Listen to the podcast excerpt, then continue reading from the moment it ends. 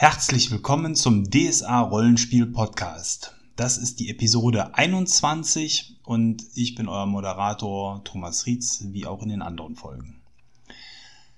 Ja, die Zwölfe zum Gruße, ganz klassisch. Ähm, ihr habt wahrscheinlich schon die, die ersten zwei Teile der Splitterdämmerungs-Podcasts gehört und ich hatte euch ja schon gesagt, es geht dann Knallauffall weiter mit dem Schleierfall. Schleierfall ist, wenn man so will, der ähm, logische zweite Teil nach der nach dem ersten Teil, nach dem Schleiertanz. Und ähm, wir hatten ja in unserer Gruppe Namenlose Nacht so als ähm, Zwischenkapitel ähm, dazwischen gepackt, so wie es sich äh, eben angeboten hat und warum das so gut passt, habe ich ja im letzten Podcast auch erläutert. Ähm, jetzt geht es weiter mit der Kampagne und damit ihr da auch nicht durcheinander kommt, ähm, die Abenteuer haben eine gewisse Nummerierung. Und zwar ähm, ist es so, dass die Nummerierung der Abenteuer mehr oder minder der Reihenfolge entspricht, wie die Abenteuer damals herausgekommen sind. Das ist aber idealerweise nicht die Reihenfolge, in der man diese Abenteuer auch spielt. Und ich habe da mal für unsere Gruppe ähm, eine Zeitleiste herausgeschrieben, wie ich mir vorstelle, wie man die Abenteuer spielt, ob man die jetzt dann alle spielt das ist sicher noch mal eine ganz andere Frage, weil auch nicht alle Abenteuer gleich gut sind. Aber ich wollte zum Start von dieser Episode euch jetzt einfach mal eine Reihenfolge vorschlagen. Ähm, dann habt ihr die Arbeit schon mal gespart an der Stelle. Und zwar ist es so, dass man eben klassisch mit Schleier ähm, Tanz und Schleierfall beginnt. Die spielen beide so ganz grob Mitte 1037 nach Bosbarans Fall. Danach bietet sich an, den Titel oder den, das äh, Abenteuer Träume von Tod zu spielen. Das spielt nämlich 1037 ebenfalls. Ähm, und Träume von Tod ähm, ist eben der erste Teil des Taguni-Tod-Splitters. Dann kann man danach flexibel, wenn man will, Bahamuts, nee, Bahamuts Ruf einbauen. Das ist nämlich äh, wiederum auch flexibel gestaltet. Das kann man zwischen 1035 bis 1038 spielen. Ähm, das Abenteuer richtet sich aber an größere Helden, deswegen würde ich es eben nicht vor Schleierfall spielen, auch wenn es rein zeitlich so machbar wäre. Wenn man eben vielleicht, so wie wir vorhat, viele Abenteuer mit derselben Gruppe zu spielen, sollte man das dann vielleicht an dritter Stelle spielen. Vier uns flüstern wiederum, ähm, das ist eigentlich der zweite Teil äh, der ähm, nee, ist der dritte Teil, der erschienen ist aus der Serie. Den würde ich damit dann an fünfter Stelle spielen, weil der nämlich im Sommer 1038 bis 1039 spielt. Also quasi anschließend auf jeden Fall zeitlich an Schleierfall und Träume von Tod, aber eben auch mit Bahamuts Ruf äh, kompatibel ist von der Zeitlinie her. Was auf jeden Fall in 1038 spielen muss, ist Seelenernte. Das ist der zweite Teil des Tagunito-Splitters äh, und damit eben in, im Anschluss auf jeden Fall auch an Träume von Tod zu spielen. Ähm, das verlorene Land wiederum ähm, kann in, im Sommer 1039 gespielt werden. Ähm, dann ähm, der Schattenmarschall spielt im Jahr 1000 im Sommer 1040. Das ist auch der offizielle Abschluss der Kampagne. Und dann ist ja im letzten Jahr Eiserne Flammen herausgekommen. Also der Titel, der den Agrimod, Splitter und Leonardo behandelt. Und da ist jetzt die Frage, wo packt man den sinnvoll dazwischen? Das Spiel wird im Frühjahr 1039 stattfinden. Insofern würde ich den also nach Seelenernte platzieren und bevor man dann eben an den Schattenmarschall rangeht ähm, weil das ja der Sommer ist und insofern ist das eigentlich so der logische, logische Punkt, wo man das Ganze äh, einbaut. Ähm, ich selber, äh, ja, habe nicht vor, alle Abenteuer äh, zu spielen. Ich werde wahrscheinlich mit der Gruppe Schleierfall und Schleiertanz haben wir schon abgeschlossen. Ähm, das war mir wichtig, äh, weil es auch was ganz Neues dargestellt hat für die Gruppe, das äh, zu spielen. Danach wird es an den Taguni-Todsplitter gehen, weil der sich auch insbesondere durch den Kontext mit dem Jahr des Feuers, finde ich, anbietet, ähm, um hier alte Fäden abzuschließen.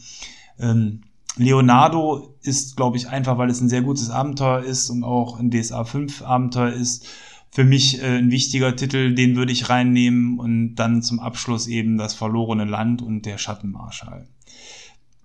Mit wirklich äh, zwei weinenden Augen würden wir Bahamuts Ruf auslassen. Nicht, weil das kein gutes Abenteuer ist, ich glaube ganz im Gegenteil, sondern einfach, weil wir ähm, die ganzen Vorabenteuer, Blutige See und alles, was damit dranhängt, ähm, nicht gespielt haben. Und ähm, ich glaube, dass das das Spiel bereichert, wenn man die anderen Titel gespielt hat, dass es deswegen verschmerzbarer ist, wenn man diesen Titel auslässt. Wenn man alles wahrnehmen will und wirklich sehr viel Zeit hat, sollte man den Titel aber nicht auslassen. Was ich für Firuns Flüstern ähm, etwas anders empfinde. Firuns Flüstern ist A, zweigeteilt, das Abenteuer. Man teilt die Gruppe, man spielt quasi eine Zeit mit einer reinen ähm, Org-Gruppe, was sicherlich sehr cool sein kann ähm, und nur die andere Hälfte mit einer Menschengruppe, um dann den Glorana-Splitter äh, anzugehen.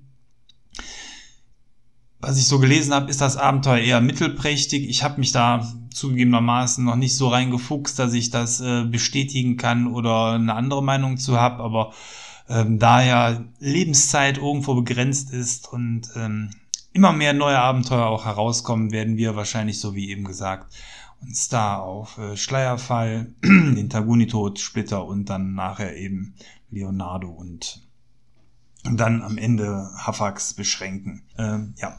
Aber rückblickend jetzt erstmal, warum, jetzt wisst ihr, warum wir dann den Schleierfall, obwohl es eben eigentlich Nummer 4 ist, an zweiter Stelle gespielt haben, ist bei uns die Kampagne weitergegangen. Schleierfall greift die Ereignisse und viele Meisterpersonen aus ähm, Schleiertanz wieder auf. Das ist sehr schön an dieser Stelle. Ähm, was aber ähm, nicht gut ist, ist, dass die Verknüpfung der Abenteuer jetzt zwar nicht nicht vorhanden ist, aber teilweise eher locker. Also gewisse Dinge werden vorausgesetzt oder sind zumindest gut, wenn die Helden die Verknüpfung mit den herrschenden Personen schon haben, wenn ähm, die Helden wissen, wer Sybia ist, wenn die Helden ähm, Beziehungen zum Königshaus haben und auch dementsprechende Motivation. Das ist alles sehr gut, da kann man äh, sehr schön drauf zurückgreifen. Vereinfacht auch manche Dinge im Abenteuerverlauf, aber das ist ja gut, das haben sich die Helden dann auch schon erarbeitet. Ähm, auf der anderen Seite sind so Dinge wie zum Beispiel der Gürtel der Birkelel, der ja im ersten Abenteuer eine sehr große Rolle gespielt hat, hier eher Nebenschauplatz und haben gar nicht mehr so die Riesenrolle, die man sich vielleicht ähm, dementsprechend von äh, dem ersten Abenteuer erhofft hat. Ähm, wer aber wieder auf jeden Fall auch eine große und tragende Rolle spielt, ist Kelbara, also eine, eine Figur, die dann ja im Schleiertanz in Namenlose Nacht, was wir zwischengeschoben haben, und in diesem Abenteuer eben sehr präsent ist. Und das ist dann auch, finde ich, äh, ganz schön, wenn das dementsprechend verbunden wird. Worum geht es sich ganz grob in dem Abenteuer? Es geht sich grob in dem Abenteuer darum, jetzt endlich den, den Bilkele-Splitter dann auch anzugehen. Ähm, Sybia äh, zieht quasi ihre Fäden zusammen ähm, und hat äh, einen Untergebenen, der heißt Rassulan. Rassulan ist ein sehr mächtiger Magier, der noch aus oronischen Zeiten stammt, äh, wie eben die klassischen Bilkele-Gegenspieler alle. Und ähm, Rassulan verfolgt aber sehr egoistische eigene Pläne, will eigentlich selber den Thron erringen und wieder einen Mogulat mit männlicher Herrschaft äh, einführen. Ja, seine Motivation ist das Hintergehen von Sybia. Ähm, ganz klassisch, wie man das so macht als Paktierer. Ähm, und die Helden begeben sich im Verlauf des Abenteuers quasi auf eine Verfolgungsjagd von Rassulan, um dann Stück für Stück eben noch mehr zu erfahren, um dann am Ende ähm, den Bilkelel-Splitter dann auch in Gewahrsam zu nehmen. Das Ganze startet ähm, in äh, Zorgan. Die Helden werden Opfer eines Attentäters und auch Sybia wird Opfer eines Attentäters. Und ähm, ja, die Helden begeben sich dann erst einmal auf die Suche nach den Attentätern, was eine sehr abgefahrene, ja, Attentätergilde ist. Und jetzt will ich jetzt nicht äh, einen 20-minütigen Rant hier auf das Abenteuer abgeben, aber es gibt einige Dinge in dem Abenteuer, die mich massiv gestört haben. Ähm, es ist jetzt auch äh, noch relativ frisch, dass wir das Abenteuer abgeschlossen haben. Trotzdem habe ich auch schon so ein paar Dinge schon wieder vergessen, die mich gestört haben, aber so ein paar der Hauptdinge vielleicht. beginnen wir mit dieser Attentätergilde. Diese Attentätergilde ist eine Gilde, die nur von ähm, den Obrigen des äh, Reiches beauftragt werden. Auch nur die wissen, wie man ähm, diese Gilde rufen und beauftragen kann. Diese Gilde nimmt absurde Summen für die Aufträge. Ähm, in dem Fall ist es jetzt so, dass äh, überhaupt die Summen, die wir bisher in Aventurien haben, in der Größenordnung nicht vorgekommen sind. Also es ist so, dass zum Beispiel ähm, dieser Rasulan aus einer der äh, aranischen äh, Ländereien 100.000 Dukaten ähm, abzieht. Und das ist eine Summe, die in äh, Zorgan erstmal lange Zeit gar nicht aufgefallen ist, äh, dass diese Summe nicht angekommen ist an Steuergeldern, einfach weil das scheinbar ja, nicht so eine große Rolle spielt, wenn solche Summen mal wegkommen. Ähm, wenn man das damit vergleicht, dass ähm, Galotta im vom, von HL 30.000 Dukaten, was damals als unglaublich große Summe dargestellt wurde, erhalten hat, um damit das Auge des Morgens zu kaufen, finde ich, steht das in keinem Verhältnis. Vielleicht haben andere Gruppen da auch ein anderes Verhältnis zum, zum Geld und zu den Golddukaten. Da würden mich eure Informationen oder eure Meinung auch mal wirklich zu interessieren. Schreibt das gerne auf Facebook mal drunter, wie ihr solche Summen empfindet. Aber diese 100.000 Dukaten haben mich erstmal aus den Socken gehauen und ich meine, die Attentäter haben die entweder ganz eingestrichen oder, oder die Hälfte erstmal bekommen, 50.000 Dukaten, wo ich mir denke, boah, was ist das für eine Gilde, die 50.000 Dukaten bekommt für, ähm, für Attentatsaufgaben. Ähm, also einmal das, sage ich mal, hat mich gestört äh, an dieser Gilde. Äh, dann der Superlativ, das ist so eine reine Magier-Attentäter-Gilde, die ähm, eben unheimlich äh, mächtig daherkommen, was immer schwierig ist, weil entweder töten so Leute die Helden oder die Helden töten wiederum dann die Attentäter, dann sind sie dann doch nicht so mächtig. Ähm, diese Superlative gefallen mir meistens nicht ganz so gut. Und ich frage mich auch, wie dieses System da tatsächlich funktioniert. Eigentlich kennt die keiner. Andererseits, die Obrigkeiten können die beauftragen. Ähm, dann scheinen die von allen Seiten käuflich zu sein, wo ich mir denke, ja gut, dann, äh, wenn eben Zorgan so viel Gold hat, warum zahlen die nicht dann einfach nochmal äh, das Doppelte und lassen dann den Attentäter äh, wiederum auslöschen, äh, beziehungsweise eben den, den, den Rastulan als Auftraggeber der Attentäter. Denn das äh, finden die Helden dort heraus, dass quasi Rastulan dahinter steckte und dementsprechend ähm, die Gilde gekauft hat.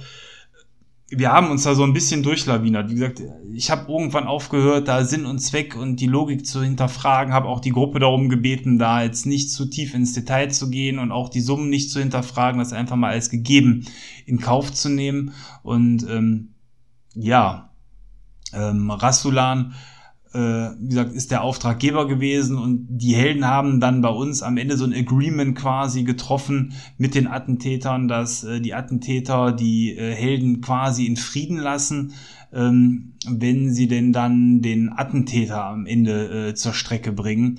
Ähm, das kann ich schon mal vorwegnehmen, wird den Helden nicht gelingen, hat aber erstmal für Ruhe gesorgt während des Abenteuers, weil ansonsten war mir auch keine logische Erklärung äh, eingefallen, warum die Attentäter ihren Auftrag nicht zu Ende bringen und auf der anderen Seite, warum die Attentäter ähm, äh, beziehungsweise wie man die sonst zur Ruhe stellt, weil ähm, die Helden konnten natürlich nicht das Doppelte drauflegen, um äh, zu sagen, okay, ähm, jetzt hört mal auf damit.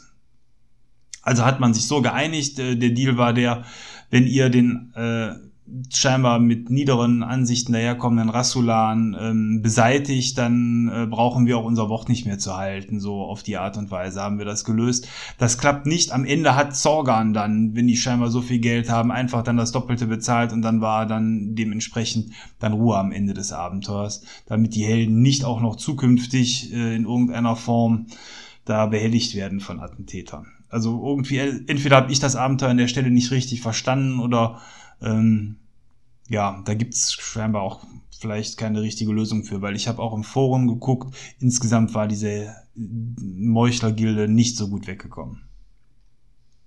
Nachdem der Schritt aber gegangen ist und wo man auch schon sehr viel trotzdem schönes Rollenspiel erleben konnte, geht's dann weiter und ähm, eines der nächsten Highlights innerhalb der Kampagne für uns war auf jeden Fall ähm, der Besuch ähm, einer Pyramidenstadt. Und zwar ähm, äh, geht's nach Ras Lamashu.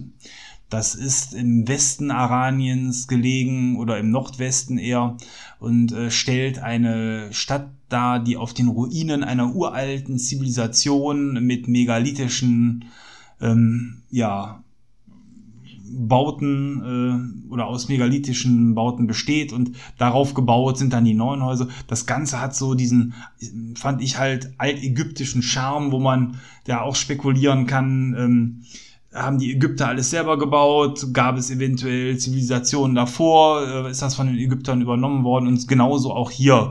Und ähm, hier ist es eben so, dass die Helden da sogar einen Einblick bekommen, wer die Erbauer von diesen uralten Städten waren. Und das hat äh, rollenspielerisch äh, auf jeden Fall sehr viel Spaß gemacht. Ähm, und auf dieser Pyramide in der Stadt gibt es eine Sphinx und die gibt den Helden dann wiederum eine Prophezeiung, die ähm, den Handlungsfaden des Abenteuers eigentlich schon so ein bisschen vorausspinnt und die auch zentraler Dreh- und Angelpunkt dann von diesem Teil der Kampagne ist, ähm, weil die Helden eben hier äh, gesagt bekommen, was sie zu tun haben. Das konnte man sehr schön benutzen eigentlich im Verlauf des Spiels immer wieder. Und ähm, wir schreiben immer für jede neue Runde so eine Einladungs-E-Mail und da ist die Prophezeiung von mir auch immer wieder mit eingepflegt worden, um dann die Helden ähm, äh, daran zu erinnern und dann auch die Wichtigkeit nochmal hervorzuheben.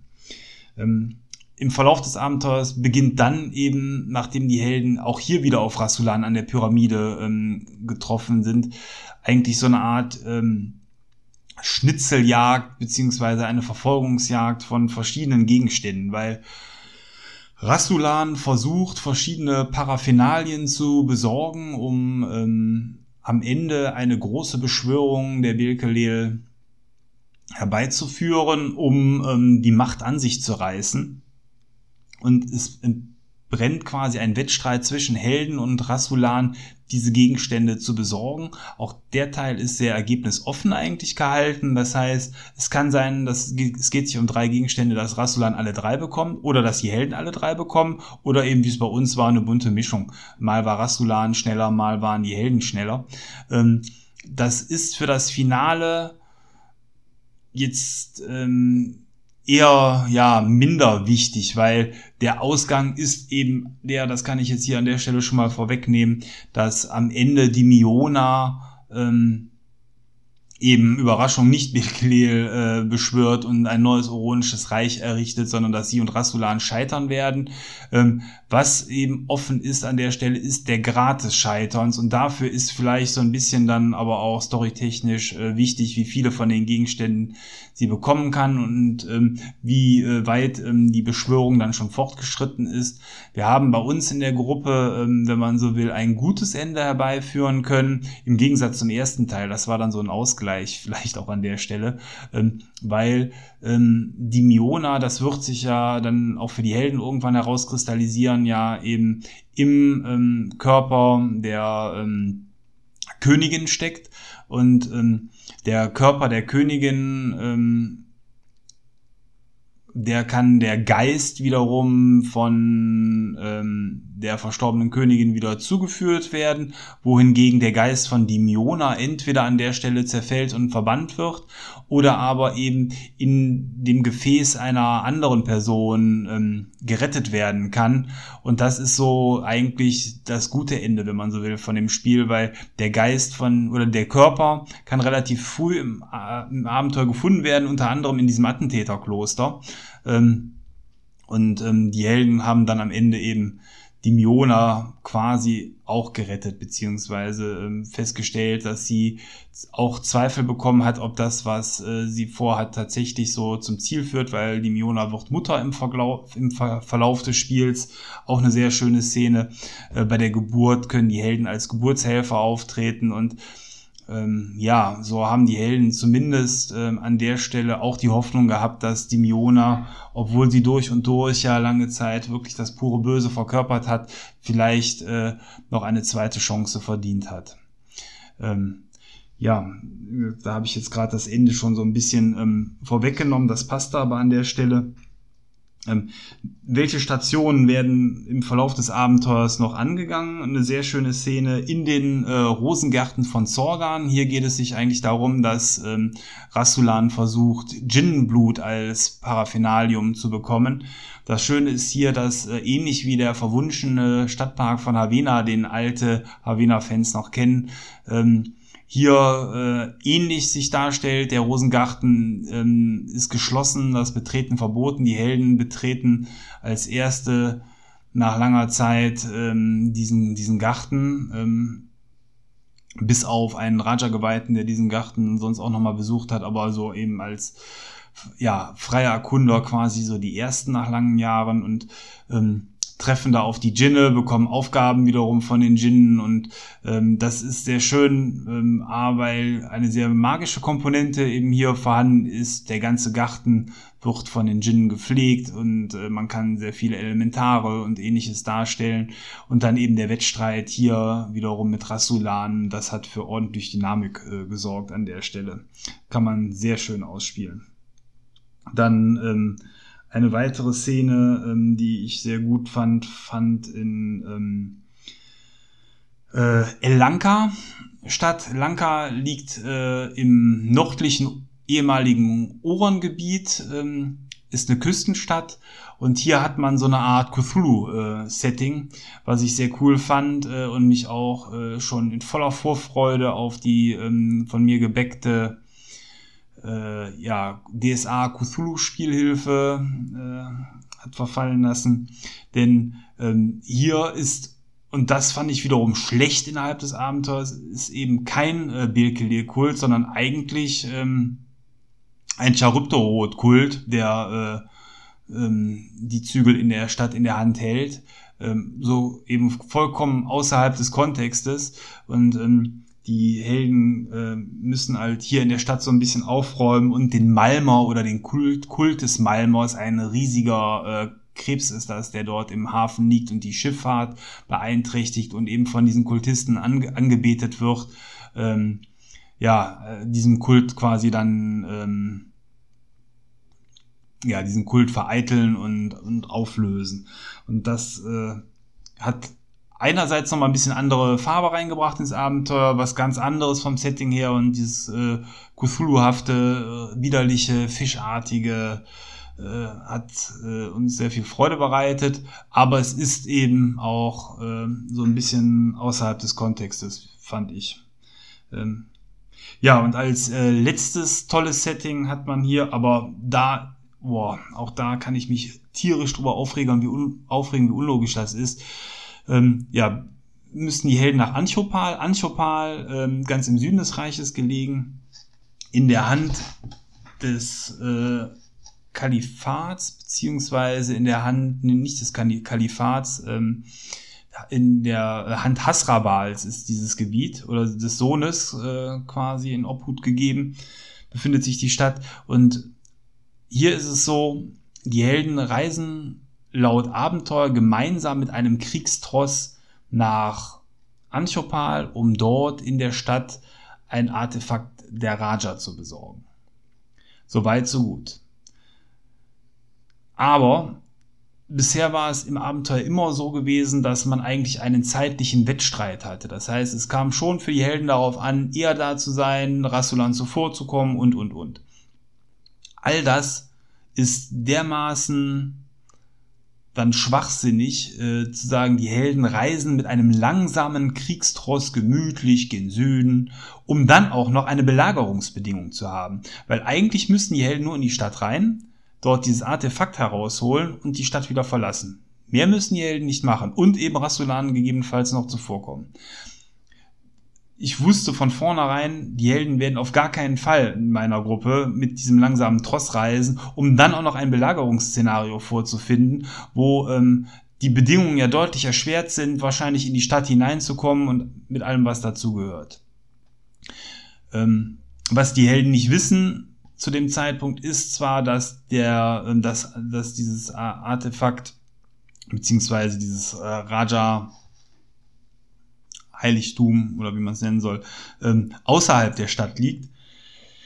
theoretisch also auch zu den Belagerungsbedingungen ähm, zu erreichen wäre, nur davon kann man ja nicht ausgehen. Zumal eben, wenn man dann eben da ankommt, sehr schnell feststellt, dass eben dieser Gegenstand, äh, dieser heilige Gegenstand gar nicht mehr in der Stadt ist, sondern sich im Inneren der Stadt befindet. Und dann haben wir nämlich genau die Situation, die eben das Ganze verschwierigt.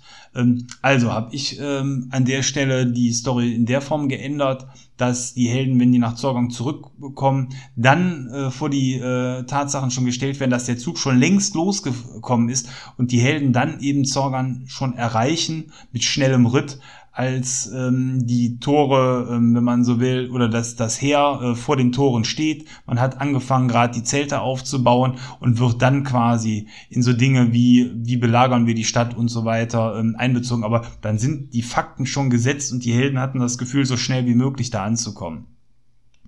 Ähm, da musste man aus meiner Sicht die Story wirklich ändern, weil das überhaupt kein Sinn ergibt, es so zu tun, wie es im Abenteuer drin steht. Auch da würde mich mal eure Meinung interessieren, ob ihr das da anders empfunden habt, wenn ihr das schon gespielt habt oder gelesen habt. Ähm, aber ähm, ja, meine Meinung habt ihr jetzt ja dazu gehört. Nichtsdestotrotz äh, hat es dann am Ende dazu geführt, dass die Helden ähm, hier den Versuch hatten, auch das, den Gegenstand zu bekommen. Den haben sie nicht bekommen. Ähm, Im Endeffekt ist es 2 zu 1 für Rassulan ausgegangen. Rassulan hat das Blut erhalten. Rassulan hat hier dieses, diesen Raja-heiligen Gegenstand erhalten. Dafür konnten die Helden in der Stadt Lanka beim Malmau zum Zuge kommen, um dann eben zum Finale weiter zu eilen und ähm, dann endlich auch die Prophezeiung zu erfüllen, die die Sphinx ausgesprochen hat. Ähm, ja, mit dem Ende, wie eben schon geschildert, dass äh, die Königin gerettet und ähm, die Miona tatsächlich dann ebenfalls auch geläutert werden konnte. Insgesamt hat mir der erste Teil, äh, Schleier Tanz, mehr Spaß gemacht als Schleier Fall. Einfach weil das Abenteuer, fand ich, äh, besser geschrieben war. Ähm, das Interludium Namenlose Nacht ist für mich das absolute Highlight von den drei Spielen gewesen. Das ist der Teil, der tatsächlich, wie ich fand, ähm, am meisten Spaß gemacht hat. Ähm, der dritte Teil ist toll, weil man sehr viel von Aranien nochmal kennenlernt und auch die Teile kennenlernt, die ähm, dementsprechend im ersten Teil zu kurz gekommen sind. Oder man kehrt an Orte zurück wie Zorgan, die man mittlerweile sehr gut kennt, was so dieses heimliche Gefühl eines Zuhauses ähm, verursacht was ich schade fand, war, dass die ähm, Teile sehr schlecht verbunden waren, dass man da als Meister sehr viel investieren musste, um dann diese Verbindung herzustellen, was mir Spaß macht, wenn man da so tätig werden kann. Aber ich kann mir vorstellen, es wäre besser, wenn es von vornherein eben dementsprechend verbunden ist. Ähm, und der Gruppe hat auf jeden Fall der Auftakt der Splitterdämmerung Freude bereitet das ist äh, ein Teil der aventurischen Geschichte, glaube ich, den man mitnehmen sollte und der jetzt vor allen Dingen mit der neuen Aranien-Box, da war ja vor, als wir gestartet sind, noch gar nicht dran zu denken, dass da sowas kommt, aber auch mit der neuen Aranien-Box nochmal richtig viel Farbe bekommen hat, mit der alten Spielhilfe, mit der neuen Aranien-Box, mit dem ganzen Material, was dabei ist, kann man die heute vielleicht sogar noch viel besser äh, machen, aber jetzt sind wir mittlerweile fertig mit der Kampagne. Ähm, und auf dem Stand, den dann auch die aktuelle Aranien-Box dann darstellt. Ähm, ja. Ähm, ich hoffe, ihr ähm, hattet dann dementsprechend auch heute Spaß äh, mit äh, dem Abschluss des Podcastes. Ich bin tatsächlich etwas froh und erleichtert, jetzt nach so langer Zeit auch den Teil abgeschlossen zu haben. Da hatte ich echt ein schlechtes Gewissen, dass das so lange gedauert hat. Ähm, ja, und freue mich jetzt auf neue Themen. Ich weiß noch nicht genau, wo die Reise jetzt podcast-technisch für mich mit dem nächsten Abschnitt hingeht.